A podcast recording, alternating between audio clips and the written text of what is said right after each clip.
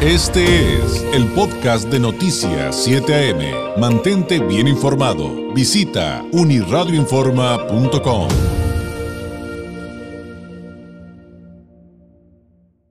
Efectivamente, vamos con el maestro Jorge Alberto Piquet Corona y su participación semanal. Él es abogado fiscalista y columnista. Maestro, ¿cómo estás? Muy buenos días. Hola, ¿qué tal? Muy buenos días, David. Un saludarte, al igual que todos los lunes. Gracias. Oye, pues mucho ruido ha generado toda esta temática de estas reformas eh, constitucionales que proponen desde el Ejecutivo. ¿De dónde partir para, para entender bien a bien qué es lo que viene y pues cómo viene, maestro? Bueno, sin duda alguna, lo que pretende realizar estas reformas constitucionales es evitarse eh, una serie de amparos que vuelvan a restituir, de cierta manera, eh, por ejemplo, los organismos autónomos. Por eso es necesaria una reforma constitucional para el Poder Ejecutivo, para efectos de que no puedan ser sujetas de, eh, de diferentes medios de impugnación a través de estos denominados medios de control constitucional, como lo son la figura del amparo. Platicando un poquito en español, si tú realizas una reforma constitucional, una reforma constitucional no puede ser atacada por violación a la Constitución. ¿Por qué? Porque se encuentra dentro de la propia Constitución y lo que quieren de cierta manera es blindar estas modificaciones que pretenden realizar y no tener problemas con el Poder Judicial. Y bueno, ¿cuáles son estas reformas con las que principalmente me, me tienen eh, preocupado, con cuidado?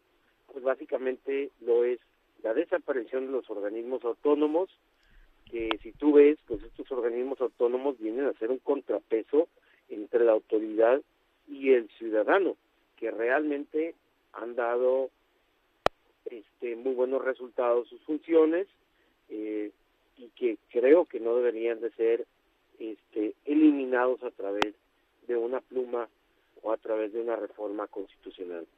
Una de las cosas que sí aplaudo de esta reforma constitucional lo es el de que ya se eleva a grado constitucional el de una persecución de las denominadas factureras, ¿no? Entonces, que sí, de alguna manera, lo que van a buscar ahora ya con una reforma constitucional, digo, eh, vamos a decirlo, le elevan un poquito el, el volumen, es el de que en México están prohibidas de todo tipo de maneras este tipo de prácticas que han generado muchísimas pérdidas al país y que son completamente ilegales. Además, una de las reformas que sí me tiene preocupado también, bueno, es la reforma al Poder Judicial, a través del cual pues pretenden reducir el número de ministros y además de ello el de este limitarlos en relación a sus decisiones y también el de que sean elegidos a través de el voto popular, cosa que no considero prudente, toda vez que a través del voto popular no necesariamente se va a escoger la persona más técnica y aquí lo que ocupamos son personas técnicas y estudiosos del derecho. Oye, en el primer punto que comentabas, me llama mucho la atención este asunto de que se blinden si podemos utilizar esa palabra, maestro, no sé si sea correcta, pero que de alguna manera se blinden estas reformas para que nadie, pues que nadie se pueda, por ejemplo, amparar cuando, pues es una figura que de hecho bueno, yo, yo no soy jurista ni mucho menos, pero pues aquí en este espacio he entrevistado muchos expertos como tú que me dicen, pues es, es eh, el, el, el, tema, por ejemplo, del amparo es, es algo eh, que se ha reconocido a México incluso desde, desde el exterior. Es una figura muy importante en medio de, situaciones delicadas en las que eh, pues se tiene que abrir el espectro eh, de, las leyes para permitir pues mayores revisiones en un momento de controversia. Pero esa parte a mí me llama mucho la atención porque finalmente iría en contra de algo que, te insisto, yo no soy jurista, pero que he visto que se reconoce desde pues de todos los puntos de vista de, las especialidades que hay en la abogacía. Sí, mira, cuando uno promueve un amparo, un amparo es un medio de control constitucional. ¿Qué quiere decir esto? Es un medio a través del cual un ciudadano, una persona, eh, manifiesta que se le violó la Constitución. Entonces, cuando se va a realizar o cuando se realiza una reforma constitucional, pues no puedes decir me violentaste la Constitución mm. porque la reforma está dentro de la Constitución. Entonces, como está dentro de la reforma, dentro de la Constitución, pues no no cabe ningún medio de control constitucional en contra de esta reforma. Entonces, ya sería eh, imposible tumbarlo a través de estos medios de control constitucional, como lo es la figura del amparo. ¿Por qué? Porque la reforma ya estaría dentro de la Constitución y por eso eh, López Obrador insiste en realizar una reforma constitucional, para lo cual pues necesita, este, eh, vamos a decirlo, el, apoyo de, de, otras fracciones que no pertenecen a Morena. ¿Por qué? Porque para poder realizar una reforma constitucional necesitas casi casi tres cuartas partes de la Cámara de Diputados y la Cámara de Senadores.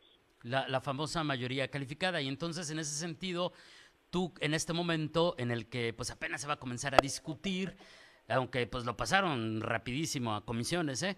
Este, ¿qué futuro le, le ves? ¿Qué posibilidades hay? Pues desgraciadamente, eh, viéndolo desde el punto de vista político, ahora dependemos completamente de nueva cuenta del PRI, de Alito. Este, vamos a ver, eh, yo creo que algunas reformas sí van a pasar. No todas las reformas constitucionales son malas. Hay unas que, que sí son, vamos a decirlo, son buenas. Sin embargo, esta parte en relación al, a la eliminación de los órganos autónomos, a las reformas en materia del Poder Judicial, sí las tacho completamente de eh, errores.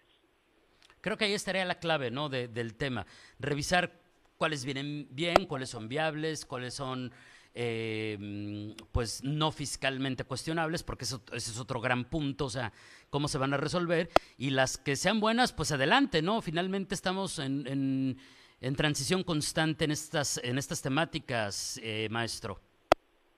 Sí, mira, el, el derecho es un, es un, está en constante movimiento, diariamente se modifica, diariamente sufre reformas, no es nada novedoso para nosotros los abogados que quieran cambiar un poquito los paradigmas.